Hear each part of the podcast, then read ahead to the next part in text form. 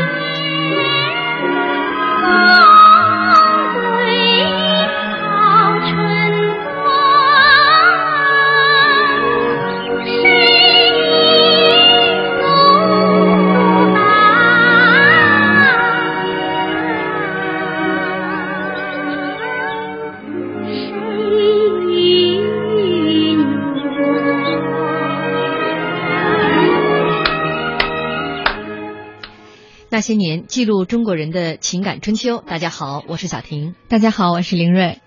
出生于辽宁的香港著名导演李翰祥，一辈子有着极深的故土情结，并且酷爱清史，几度想要把清末的那段历史搬上荧屏。他查阅史料，几亿剧本，终于一口气连拍下《火烧圆明园》与《垂帘听政》两部清宫戏。一九八三年一经上映，便赢得热烈反响。这两部大电影，大家印象最深的是哪一个桥段？一九八三年上映的国产电影中，还有哪一部让你印象最深刻？欢迎大家在新浪微博检索“经济之声那些年”或者艾特主持人小婷艾特 DJ 林睿来和我们互动。我刚才就看到有这个直至浮云间，他说终于聊到公元一九八三年了，那是不平凡的一年，因为那年我出生了，所以今天我必须发评论瞎掺和一下。欢迎大家发扬这种瞎掺和的精神啊，来跟我们互动。那今天在直播间里面和我们一块儿聊的还是老朋友，著名的影评人宋子文老师。主持人好，大家好。嗯，这个有朋友一开始就问了，说我今天能够听到艳阳天吗？所以小婷姐把它安排在了开场。是啊，呃，这个一听这个一听这个艳阳天，然后马上这个眼前就有一幅美好的画面，兰贵人出场了。对，然后跟这个皇帝哈，啊、这个兰贵人使这个小心眼儿。应该说，在这部清宫戏当中，垂这个不是垂帘听，《火烧圆明园》当中，这个曲子还是。非常打眼的，对对对对对，嗯、就是说，呃，它展示出来其实原先中国电影啊少有的那一种原色风貌，嗯、它不光是有传统民俗，就我们传统民俗音乐的，它还有一种什么叫闲趣，闲趣，呃，对，这个闲趣，也就是说，比。嗯，只有在北京啊，这个原先传统的老街巷里边，一些大户人家经常听的，我就那个咱们就说吧，老一辈都管它叫什么“靡靡之音”。哦，其实这一首歌呢，在剧中是刘晓庆饰演的这个慈禧啊，当时还是呃这个兰贵人呢。对对对。但其实他真正的演唱者是李谷一老师。对对对。所以大家一听这个声音就特别耳熟。嗯，呃，这部电影应该说获得了很多的，除了这个口碑。还赢得了不少的奖项。嗯，对对对对对，这个尤其重要的是，这个还获得了我们呃当年的这个文化部的最呃优秀影片奖的这个特别奖。嗯嗯，所以说这个这个也是成为这一段佳话呀。也尤其获得这个很高殊荣的，当时给李涵祥呃导演。颁奖的，嗯，是我们的文化部部长，还有我们的国务院总理，嗯，这么高的级别，给予一个电影人这么高的礼遇，这在我们中国电影史上都是非常少见。嗯，呃，这个一九八二年呢，像梁家辉在这个李翰祥的慧眼下出演了影片《火烧圆明园》《垂帘听政》，呃，这里边的这个咸丰皇帝也给大家留下了很深刻的印象哈。呃，他凭借《垂帘听政》获得了第三届香港电影金像奖的最佳男主角。那会儿也是最年轻的一个金像奖。你现在看这电影当中，嗯，呃，他确实很年轻啊。对对对对。你想说青涩是吗？你想想，啊，嗯这这应该是小鲜肉，知道吗？对对对，也就是说初出茅庐，嗯就斩获了最高的影帝殊荣。这个这样的例子在我们这个电影圈里边不是不是很多见。嗯啊。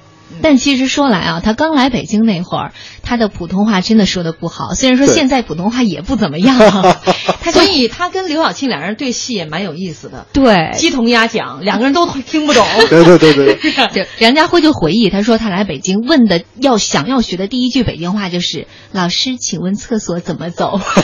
然后他跟刘晓庆搭戏的时候，我觉得刘晓庆也是挺为难的，对因为刘晓庆也听不懂他讲话嘛。那会儿刘晓庆就说：“这个，嗯，梁家辉一段台词说完了之后，就用筛子指一下，示意他我说完了。刘晓庆说完了之后呢，就用兰花指摆一下，示意他我说完了。这俩人基本上都是在打手语的过程。嗯，呃，那年大人说：“哎呦，张铁林竟然没演皇帝。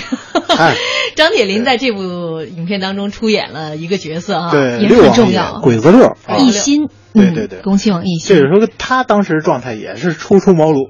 嗯但是其实比起来，还是比梁家辉看着要老成一些，哎对所以他演不了小鲜肉。对啊，这还还没还没升级到演皇阿玛的那个被李汉祥导演一。眼就给相中了，对啊，呃，出演了这个一心，后来就出国了。啊嗯，等他再从英国回来以后，他基本上就是皇帝专业户了。对对对对对皇阿玛。要说这部这个电影，呃，今天我重新翻看了之后啊，我觉得八十多分钟，其实以这样的一个重大历史题材的影片来说，嗯篇幅真不长。嗯，对，嗯确实不长，呃，而且是非常凝练、非常浓缩。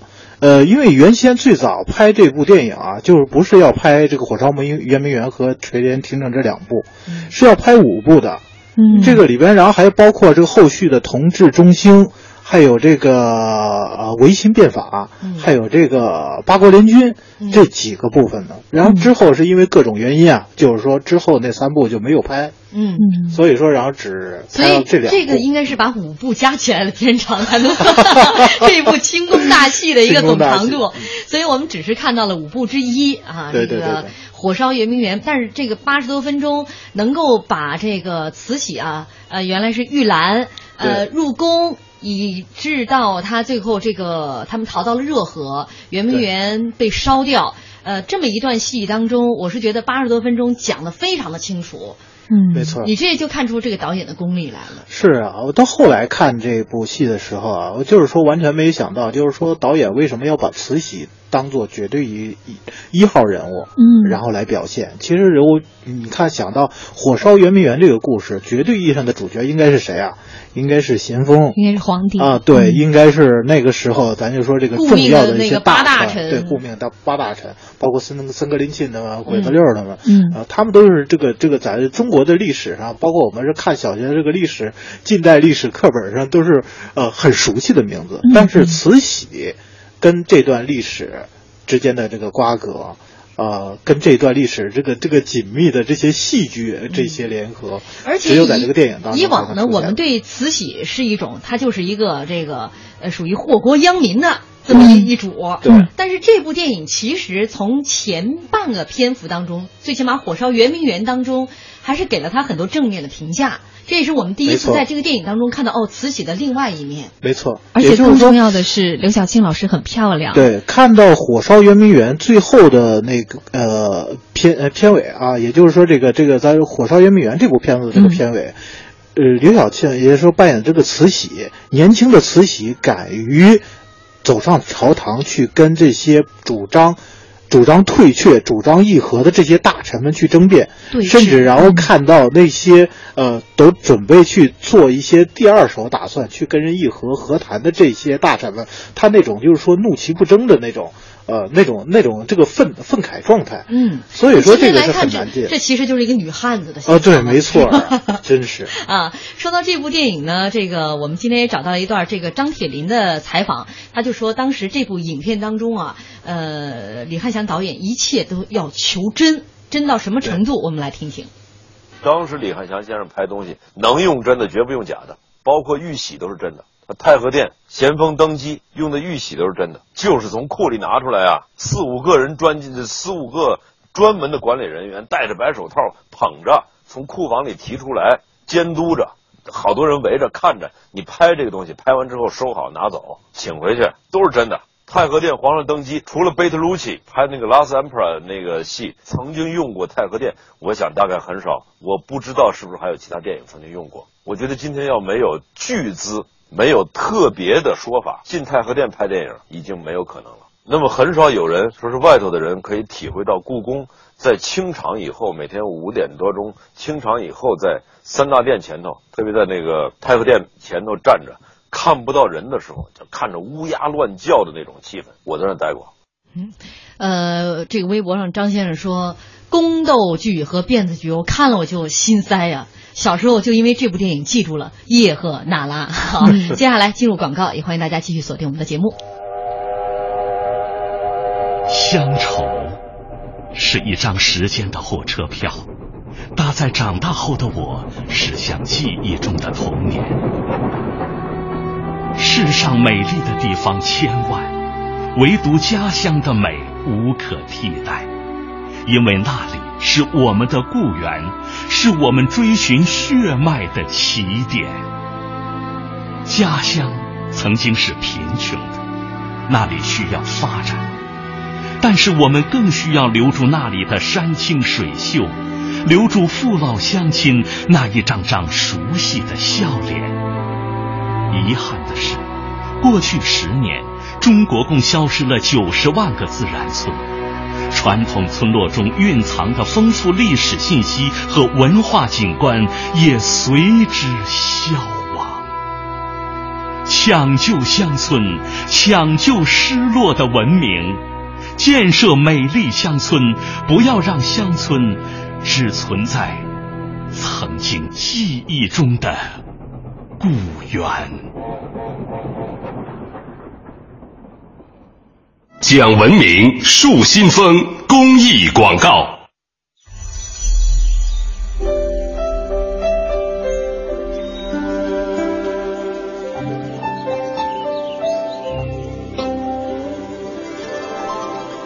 聆听生命的光荣。中央人民广播电台经济之声。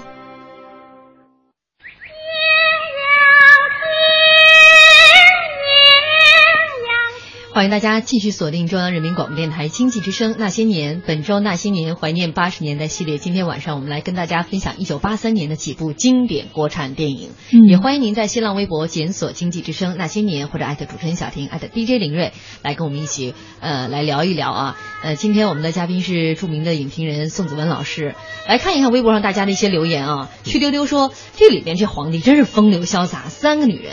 更值得一提的是，东宫慈安真的很温婉。嗯丽妃好像是著名的舞蹈家周杰演的，身段真软呢。嗨你说哪个时代的皇帝啊，哪个朝代的皇帝他不风流潇洒呀？是是都是后宫三千佳丽，是不是？总是这么讲。除了那个特别爱做木匠的那个，当时看那个丽妃那一舞啊，就是直接穿越到现在那个《甄嬛传》里，那嗯个甄嬛的那个惊惊鸿舞对对对对，嗯真是异曲同工之妙。周杰老师本身就是舞蹈家，，对对对对，嗯但是那个电影里边表现的太优美了。嗯，他本身形象也很好。对，啊据说当时导演选上他都没有看本人，就是在这个海选的车上面看了他一个人跳舞的视频，就拍板说选定周杰老师了。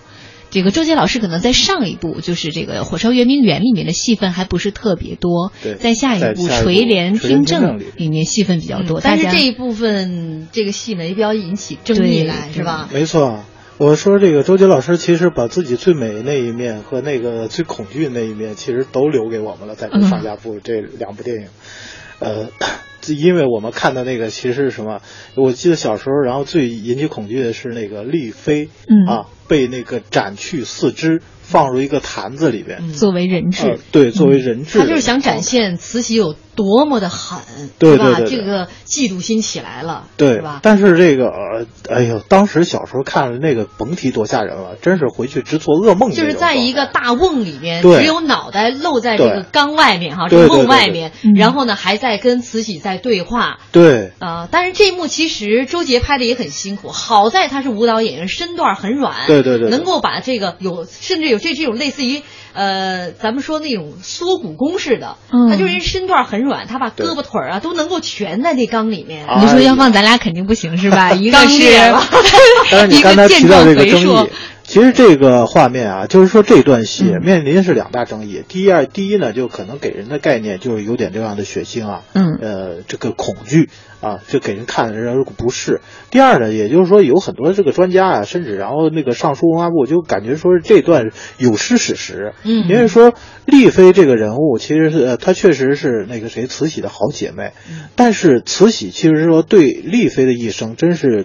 崇敬有加，嗯。尊敬有加的，呃呃，包括这个后来同治帝登基之后，又连续赐他很多这个像皇皇太妃啊、皇贵太妃啊，就是说这样的这些谥号，甚至然后呃还给他这个很高的这样的尊宠，这个在一个这个非生母，这都是非常显见的啊。他一直到同治十三年的时候才病逝，并不是说是一起初的时候就被那个慈禧害死的。嗯所以说这段戏呢就引起很大争议。后来然后就关于这个什么戏剧是否要这样的细化，嗯然后是否要这样的细说，然后这也引起了一个很大的争论，甚至然后有观点认为说是不是把那个当初武则天的那个故事啊 啊给挪到对给搬来了。啊嗯，这个我相信我们的听众朋友如果一直听那些年的话，我们曾经讲过五期慈禧啊呃，我们这个嘉宾也说，其实慈禧是一个特别会来事儿的人。对年轻的时候，你想那么年轻，除了有一个自己生了一个皇子之外，对他也没什么太多的依靠。如果不会来事儿，呃，嗯不是那个性格很好的话，怎么会有这些这个禁卫军？就是能够自愿去帮助这个母子两个，就当时要不然就在热河，他们其实很危险的。对嗯，哎，跑题了，来开始说史实了。呃，有朋友在说，真的啊，玉玺是真的呀，在这个电影当李导面子当中啊，面子太大了。就知道大家对于这个一定最感兴趣。里面很多都是真的，而且那个时候哈、呃，拍清宫戏的很少，所以我觉我觉得啊，呃，能够去这个好像真的故宫里面去拍哈，似乎也不是特别的困难，是吧？呃，不是，是特别困难的，啊。就是说，因为拍这部电影，他呃，李涵祥得到一个得天独厚的这个最大的便利，就嗯我们中国政府是全力支持。嗯因为最初啊，就是说找到李翰祥去合作，是因为我们有意，嗯然后去做了一个很大的这个这个争取和邀请。嗯呃，当时是我们的人大这个副委员长廖承志呃一手呃促成的，然后嗯这这次合作，因为他最早的跟他接洽合作都已经是七八年的事儿了。嗯就为什么运筹帷幄，说是几年之后，然后才拍的这部这个《火烧圆明园》呢？是因为中间然后又有好几个项目，嗯然后都没有通过啊，对对，都搁浅了，甚至包括包括老呃老舍的茶馆嗯啊，然后还有这个这个这个溥仪的《我的前半生》啊。都是将近实时的一部，都因为各种原因，然后夭折了。最后，然后就是抓起来，啊，不如拍一个就是集戏说、野史和正史于一身的清宫戏，啊，呃，这还有我们的一些国难的这些色彩，这就是《火烧圆明园》嗯。，好，接下来呢，咱们一起来听一段这个电影当中的片段，我剪辑的。怎么都是龙在上，凤在下呀？当然啦，龙是皇上，凤是皇后嘛，当然是龙在上，凤在下了。要是我做了皇后啊，我就把龙给叼在下边。切，等赶明儿你当了皇后的啊，咱们给他来个乾坤颠倒，我白给你看，不要钱。您知道皇上今年几岁吗？你阿玛不是告诉过你了吗？比你大四岁，今年整二十。我知道，我怕您忘了。恭请圣安。平身，玉兰，起来起来，你是慧珍的女儿，有老姓吗？叶赫那拉，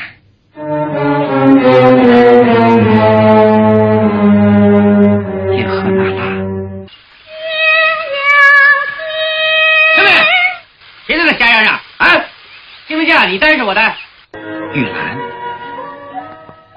奴才不知道皇上驾到，一时忘了规矩，请皇上治罪。哎，又不是在宫里，坐下。奴才不敢。哎，不要紧的。你念过书吗？奴才认识几个字。你唱的《艳阳天》，好像还有下段，接着唱吧。奴才唱的不好。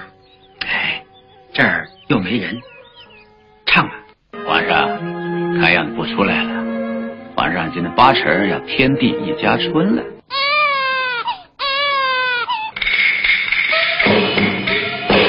大女了，是男是女？是位太子爷啊？怎么了？英法联军已经打到广州了。这些条款不仅丧权，而且辱国。哼！臣以为这些夷狄之邦都是贪得无厌的，我们退一尺，他们进一丈，那割地赔款永无宁日。应立即着科尔沁亲王森格林沁加紧大沽口炮台的防御工事，才是正途。不要说了，对，人善被人欺，马善被人骑，不给他们点颜色，还真当我们是纸老虎。这些洋人们真是得寸进尺。如今赔偿的费用加到八百万两，除了广州、福建、厦门、上海、宁波、牛庄、登州、台湾、琼州之外，还要加上天津，真是嫌太甚。天津失守。等于开了北京的大门，我看还是把恭亲王找来商量商量吧。到底是自己兄弟，先叫一心吧。叫一心。哦，还要陆血。奇怪，要鬼子六干什么？八成是一贵妃的主意，想学武则天的聘祭司臣，干预朝政。朝政？哼，他也懂朝政。臣以为方今之计走为上策。走到哪儿去？仿祖宗的成立，以秋写木兰为名，到热河避暑山庄去避一避而已。避就是逃，逃就是避，是一而二，二而一的事，加在一起就是逃避。这简直不成体统！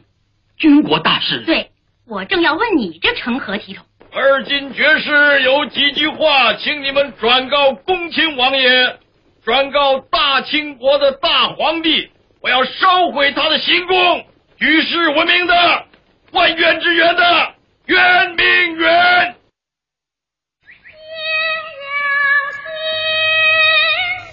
一小段儿其实基本上把这部电影当中的经典的几个情节哈，都包含在其中了啊。我们微博上一位朋友说：“我记得这部电影的音乐应该是谭盾作曲的。”嗯，没错，没错。其实这个谭盾先生，大家可能对他比较有了解，是从李安的《卧虎藏龙》里面的一些配乐开始的。但其实他最早触电就是这一部作品。当时据说那个时候他还在上，应该是上大学。然后李导呢有一次在取景的过程当中听到了这个悦耳的一段旋律，他觉得。古色古香的，跟这个圆明园跟他这个主题很相像，于是就四处打听，知道了原来这个是谭盾写的。最早呢，谭盾的这首曲子应该是叫《离骚》，后来这个就把谭盾带到了避暑山庄，他们的拍摄地。当时据说这个刘晓庆影后还给他削了俩苹果，然后谭盾老师就被俘获了，就给他写了这么一首《艳阳天》。后来他母亲一直不相信，说算他的实习作品。呃，他母亲说天天听这个广播上有这个《艳阳天》，说作曲是谭盾。名字倒跟你一样啊，重名的。谭盾说：“这就是我写的，这以后我能养活你们，我能靠音乐来养活这个全家。”妈妈都不敢相信，那时候靠音乐能够养活全家。所以说，当时啊，李翰祥真是为了这部电影啊，这殚精竭虑啊，就是呃耗费了很多的心血。他甚至让花了很多的努力，然后都在这些细节呈现上，包括我们之前提到的一些什么像玉玺啊这些道具啊，包括然后像这些歌曲的这些编配啊。呃，所以说圆明园，呃，他在在他的这个回忆技术当中，呃，这部电影在他的这个人生当中是完成了他一个夙愿，也是他这个从影以来最为满意的一部作品。你想想啊，他在香港、台湾那个时候，就是说全部都是棚内拍摄。完全没有，就是说这个有这么大的投入，这么大的实景，这么大的阵仗，然后来供他去支配。也就是因为这部电影，他也真的见了一次真玉玺。啊，对。而且 据说当时这些演员们啊，就是导演为了让他们能够体会到贵族的生活是什么样的，啊，真的是允许他们在故宫里面住了一段时间。放今天这个是无法想象的。哎，我还在故宫住一晚呢。您才一晚，人家肯定是住了小一晚，也是为了第二天早上的拍摄呀。嗯，当时是为了拍珍宝馆。那那感觉是不是挺瘆得慌？像张铁林讲的那样。是是是，我们晚上都睡不着觉，就感觉就是说阴森森的。嗯，所以说那个李翰祥其实啊，就是说刚才然后有一点，其实他让呃这些演员住的其实不是故宫，嗯，是避暑山庄。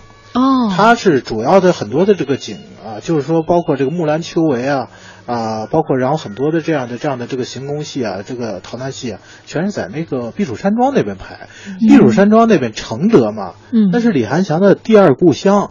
呃，原先都说是北京是他的第二故乡，其实是承德。也就是说，他从东北其实啊、这个这个这个说流落到这个华北的时候的第一站落脚就就是是在承德对，在承德。嗯然后他当时然后回忆就是说，周边住的满都是旗人，整天听这些奇人讲这些清宫野史，嗯这些这个贵族贵胄的故事，听这些贵胄子弟们讲这些贵胄的故事，嗯那真是别有一番风味。所以说，这个就成为他这个幼时儿时的时候一个很重要的这么一个回忆。他就有这份情节对了嗯。所以说，圆明园呢，我就说他生于圆呃这个，就我们认识李翰祥，嗯。就是说他因为兴于圆明园，他的这个呃从这个从影生涯的顶峰嘛，但是他也是葬于圆明园。嗯，到九六年，然后他是这个病死于火呃这火烧阿房宫的片场，嗯。啊，当时然后就是说选择了这个好几个方式，然后最早是把他呃骨灰送到了这个八宝山的公墓，啊，然后后来然后就是说选一个好的墓址，也是遵从他这个生前的一些呃这些嘱托呀，呃包括他的一些期望。把他葬于圆圆明园的旧址，就是也就是说，现在的圆明园跟北大之间有个叫西静园公墓的地方。嗯啊，这个也是我是头一次爆料。嗯好 如果有这个呃有心的这些影迷和朋友们，都可以到那边去祭扫一下，因为我每年都会抽时间都会去看一看。嗯嗯，呃，这部影片呃也成为这个刘晓庆的啊这个演这个算是慈禧太后嘛啊啊对对这个太后的一个起点。对这个后来好多影片就关于这个慈禧都去找刘晓庆，呃那个对对对对。有那狠劲儿哈。燕子归来说，电影《火烧圆明园》是教育人们不忘那段屈辱历史的好影片。第二次鸦片战争中，清朝政府昏庸无能，西方列强欺负国贫民弱，在中华领土上肆意践踏，只有眼睁睁地看着经历五个朝代、一百五十多年建成的圆明园被抢掠一空，烧为灰烬，痛心疾首。影片拍摄场面宏观、宏伟壮观，实景实物，给人一种强烈的历史真实感。银行提醒您关注央广财经评论。希望让世界充满活力，创新把一切变得简单，支持助梦想提前到来。交通银行，您的财富管理银行。健康美味就选双汇，双汇开创中国肉类品牌。北京时间二十一点三十分。报时中国经济，我是红星美凯龙车建新。欧洲文明源于文艺复兴，文艺复兴的起源是建筑艺术。我们可以用高雅的物质文明来拉动精神文明，把家居变成艺术。这不仅是时代赋予我们的使命，也是振兴行业的必由之路。报时中国经济。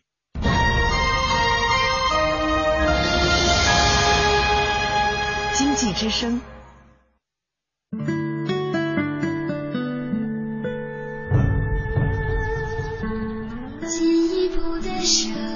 中央人民广播电台经济之声。天之大，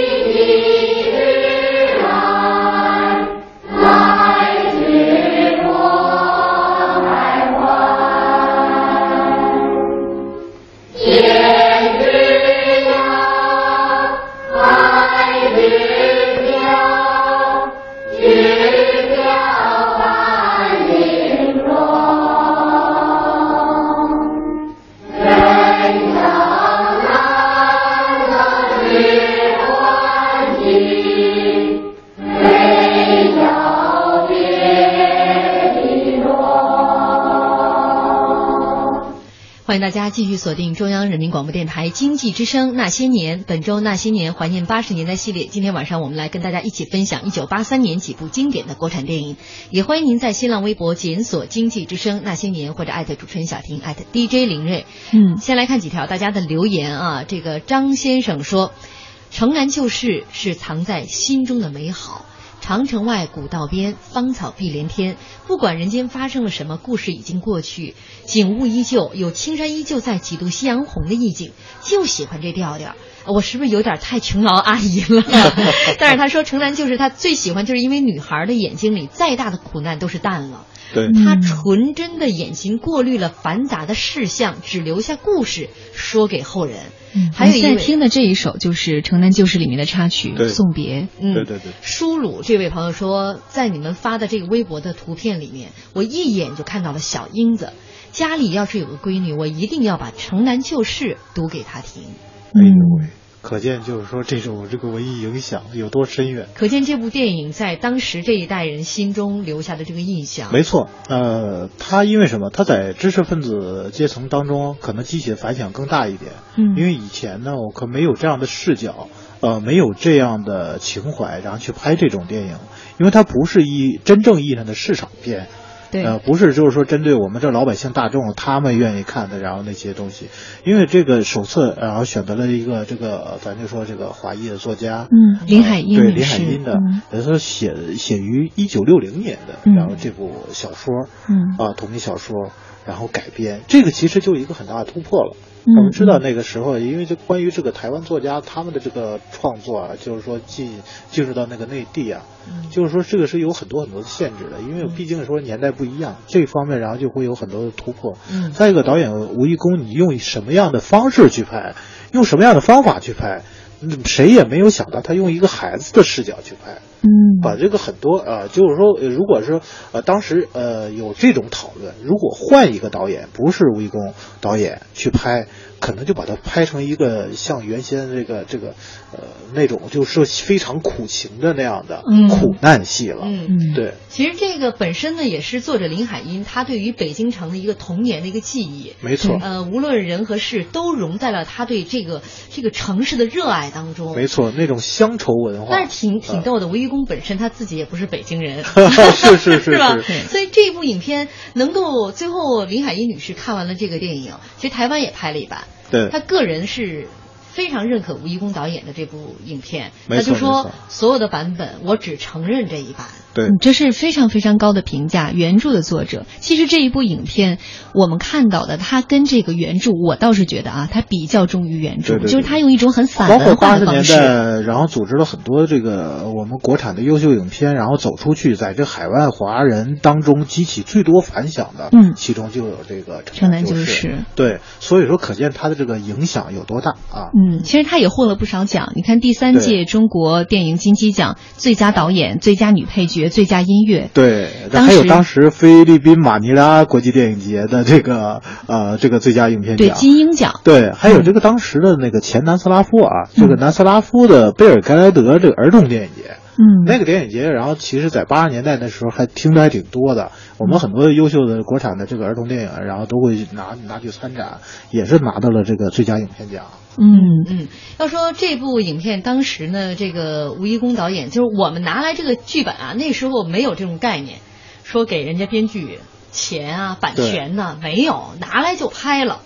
这拍完多少年以后，然后林海音到了这个大陆来，然后和吴一公导演见了一面。见面，吴一公导演比林海音女士是小二十来岁啊。嗯嗯。然后林海音女士给吴一公当场鞠躬，说感谢他把他的作品拍成这样。嗯。然后当时其实这个有一百块钱给自一百美金是给作者的。哦然后林海音女士只拿了一块钱，象征象征性拿一块钱。嗯，而且这个林海音女士特别认可这一部影片，还有一个佐证就是她这个小演员演那个英子的，哦，那个小演员最后他们两个成为了忘年交，她非常认可这个小女孩饰演自己的童年。哦。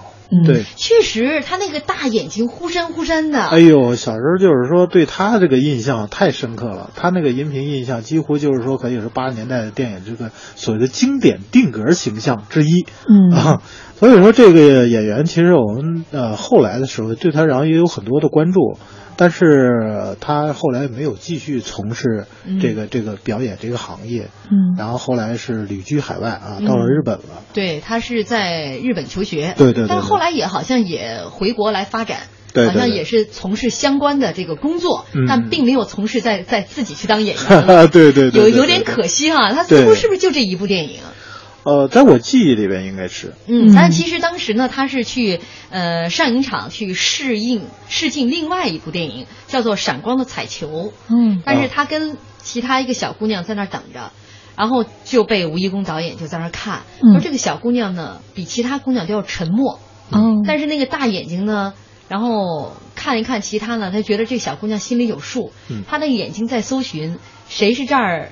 有说话权的人，谁是老大？对，似乎是这样的一种一种探寻。啊后来就就真的是定下了他，就是他也错过了闪光的彩球的这个嗯挑选演员的过程。所以说我们非常感谢吴一公导演，因为他留下了这就这个经典的英子的眼睛。对这个小女孩的，就是本身这个人物形象和这个故事片里面英子的形象就有契合的部分。没错，就因为导演就说这个孩子有的有的东西你很难去跟他讲，所以你只能看他这个一个孩子的悟性和他最本真的东西，对对所以这是导演挑上他的一个原因。嗯，这样咱们也听一段这个电影的片段。好，爸爸，骆驼为什么挂个铃铛？赶狼呗。不，骆驼走远道闷得慌，挂个铃铛又好听又热闹。啊，兴许你的想法更美。妈，送妈买菜，我也去。你不怕贵阳馆的疯子？他每回见了我都冲着我笑，要不是刚才你拉我，说不定跟他搭上话了。这孩子胆儿真大。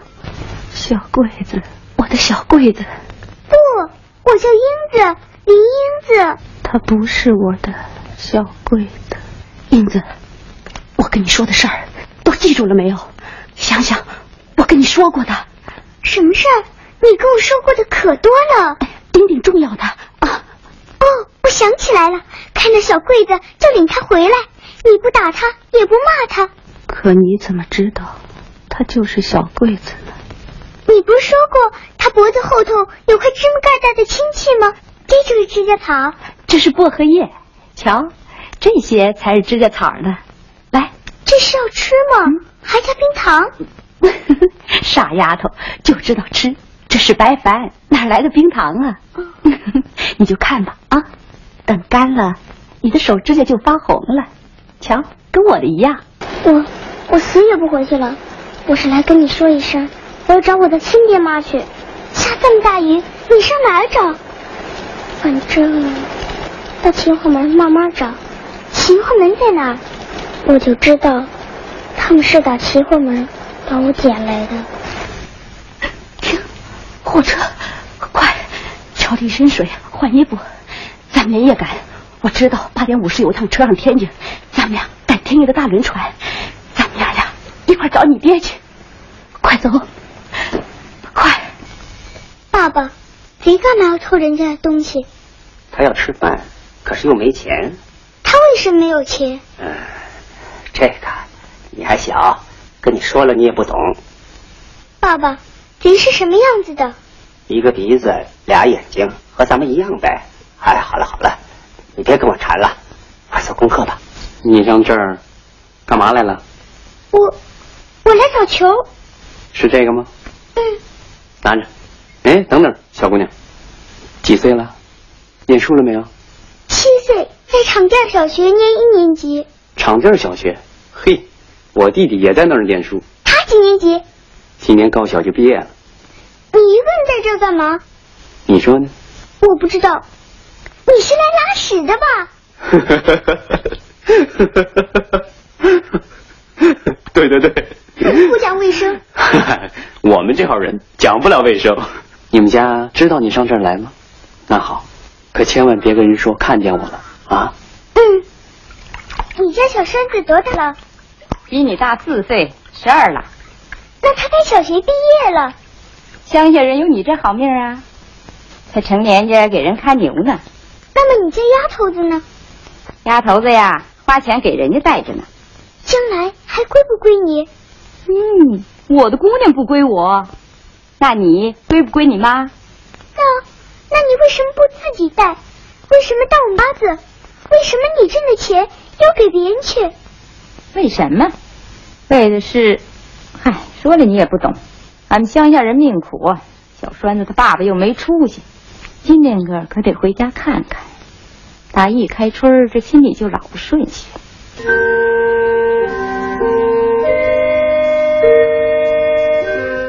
听众说，小女孩的声音太好听了，嗯啊，说这女孩是亮点。北大瀚海寻风说，小时候看《城南旧事》，对小姑娘林英子印象非常深刻，一直留在脑海里。嗯，嗯要说这部影片呢，这个导演也不是。这个北京人，小英子也不是 北京人，呃，而且他们这个片场也没在北京，而是在上海的一个机场啊，呃，在那儿给搭起来的这么一个场地，就对，是临时场地相当于一个就是临时的外景。没错，没错。呃，而且就为了整个这个影片也超标了。据说当时呢，拍一部影片花个这个二十多万，他这部影片一共花了五十七万，所以导演压力也很大。在当时也算巨款了。没错，但是好在人家最后挣回来了，挣了一回收了一百一十万啊，还挣了四十多万对这个吴一公导演有多么的这个，我觉得极致啊，就是说这个东西要做到极致。说这个井搭完了以后，就那屋檐上嗯撒下了草籽儿，就等了两个多月，一直等到那个屋檐上的草长起来。哎然后才开拍，那就是很真实的等了素长草等两个月，这种精精益求精的这个态度啊，只有在那一辈的这个老电影人身上才能是有这个集中展现。嗯，呃，这位有一位朋友说，女孩的世界比男孩的细腻，这比自古英雄出少年更温暖。但是要知道，要知道，这在宋老师心目当中，自古英雄出少年，今天其实应该排第一的。呃，对对对对，我其实我一直在等这个机会嘛，没看那个之前我一直很消沉啊，啊其实我一直是在遏制自己。嗯这一说到这儿就要兴奋了。等待这一刻的到来。啊那现在你爆发吧。好吧，就是自古英雄出少年吧。就你小时候也特别羡慕这种会功夫的是吧？我不羡我我真不羡慕会功夫的，你羡慕那个小媳妇儿，我羡慕有这羡慕大丈夫有小媳妇儿。对，有有一个会功夫的小媳妇儿的。嗯，时时刻刻罩着自己，但是比对对对自己大好多呀。这个年龄上能接受吗？啊、能接受啊。我们开始进入呃 婚恋节目。好吧，好吧不，是，我怎么觉得就像是采访的当事人似的？好吧，我就客串一下主人公吧。你别说这部电影当中，呃，这几个孩子，尤其这个大丈夫，特别的打眼儿。啊。我小时候也是特别喜欢看这部影片啊，就是主要是讲了这个，那是当时是天地会哈，对对对对对。总舵主的一些很多人都牺牲了啊，被清政府的这个呃就是鹰犬啊，对一直追杀，一直追杀，对。然后牺牲了之后呢，就这帮孩子必须把他们送到安全的地方去。那就这些几个孩子的逃亡路上，一直跟这个清廷的官兵斗智斗勇斗智斗勇，就是讲这么一段路上的这种惊险的其实故事非常简单，就是一个你追我逃的这么一个过程。嗯这中间可能然后有很多很多的这样的变数，呃，甚至啊，就是说这个类型啊，在当时火了之后，后来还拍摄了很多这样的同类型的衍生题材的这样的电影。嗯比嗯如说什么少少林小子呀，然后甚至哪怕是到后来的那个少林新少林五祖什么的这样的这样的这个儿童电影。嗯嗯，其实有很多网友都说，印象最深刻的台词就是。她是我老婆，宋老师也是这句话最印象最深，是吗？对对对还有朋友说，自古英雄出少年来了，在这电影里第一次看到九寨沟旖旎的风光。嗯，其实这部电影他们又拍了有雪景啊，又什么，对对对对就是就是呃，还拍了这个到了这个牧场上，是吧？当时让我看特别奇怪，就好像这一部片子里边一下穿越了春夏秋冬四季一样。没错，是这样的。对。我今天看有点少一年有点《爸爸去哪儿了》，各个外景风光帅片儿。没错。呃，小时候还觉得这帮孩子的身手特别好。对对。嗯，我后来今天看了一下那个字幕，呃那都是真是各个地方的哎武，术真是都是武功高手，包括这个饰演小媳妇儿的这个张小燕啊，嗯。就后来呃这个旅居法国了嘛，也是这个、这个成为这个他们国家武术队的呃教练总教练，甚至然后在那开设了一个很大的这个武术学校，弟子现在已经是非常之众多，这几乎已经成了一代宗师了。像他这样的例子比比皆是。嗯，就是也算把我们的传统，文化但是最重要的发其实。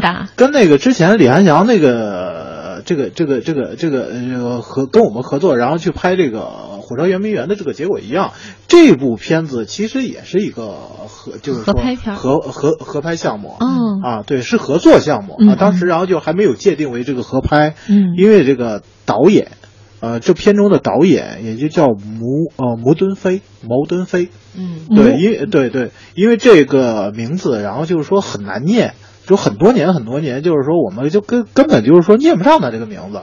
他是在香港就是非常著名的这么一个导演。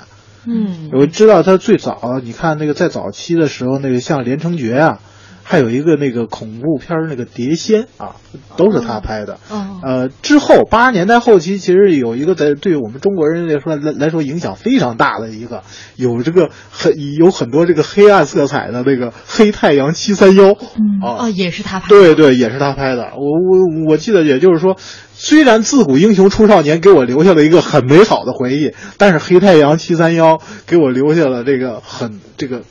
这个这个这个可以说是一个心理阴影，两个极端对不可磨灭的一个心理阴影，嗯真是站在两个极端。我说这一个导演干了两件事儿，那接下都来被我记住了呃，这个我觉得很多人都在说大丈夫哈。啊我剪了一段自古少年呃自古英雄出少年的片段，里边有很多大丈夫的这个桥段，我们一起来听一下。人往何处去。回家，船从何处来？天下第一江，江有几多船？上行七十二，下行三十六，上上下下一共一百零八滩。田地，同心，胡大爷，你们终于来了。张舵主，码头情形如何？还是无风无浪，城门清兵把守严密呀、啊。只有见机行事。死难弟兄的遗孤呢？总舵被毁。死难弟兄十八人，共有遗孤二十，我们收留起来了，都没出事儿，他们全来了。那总舵主的公子呢？二毛，你放心，我也叫李堂主派几个弟兄严加保护，现在城内等待命令。嗯，只怕夜长梦多呀。对，让孩子们快上船，吃饭。快走吧，快走吧。婆婆，你担心什么呀？我觉得今天特别不一样。你看来了这么多陌生人，快通知张舵主。来不及了，求菩萨保佑，孩子们平安上船就好。开门呐！快开门！开开门！大丈夫，大丈夫，怎么搞的？现在才来？没办法，老婆盯得紧呐、我好不容易才跑出来的。哎呀，你真是的，让你打听的事儿呢？铁雕可能是奸细。婆婆，我这个人挺好的，呃你们就收下我吧。啊，哼，就凭你这点功夫，哼，想入会？好了好了，你回去吧，你爹妈都惦记着你呢。还有你老婆，不，我宁愿碰上十只真老虎，也不想见他。大宝哥，你帮我说说吧啊！天地会个个不怕死，你连老婆都怕？去去去！哎，小兔崽子，你往哪里跑？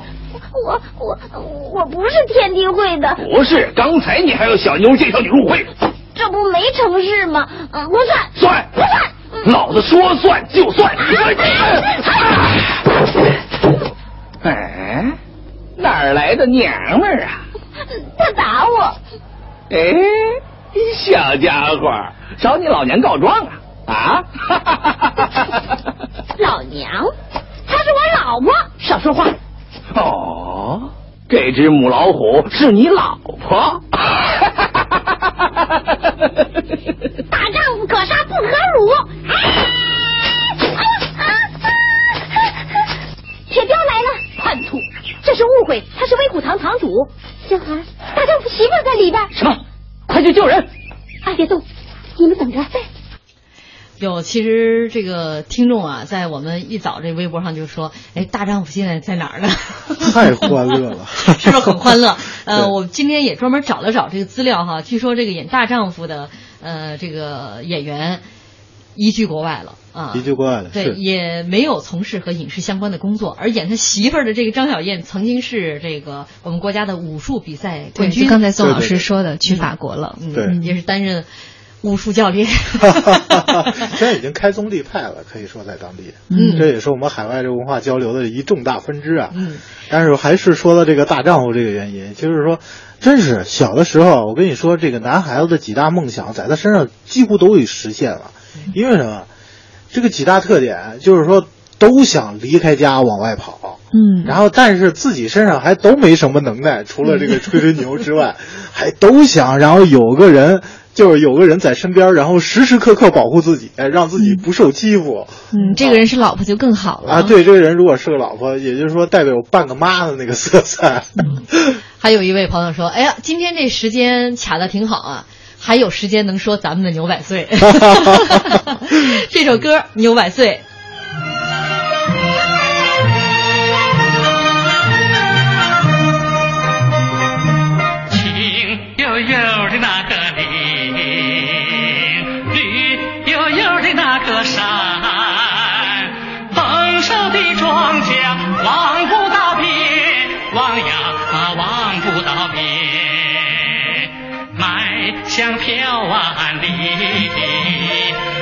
歌声随风传。双脚踏上丰收的路，越走心越甜，越走心越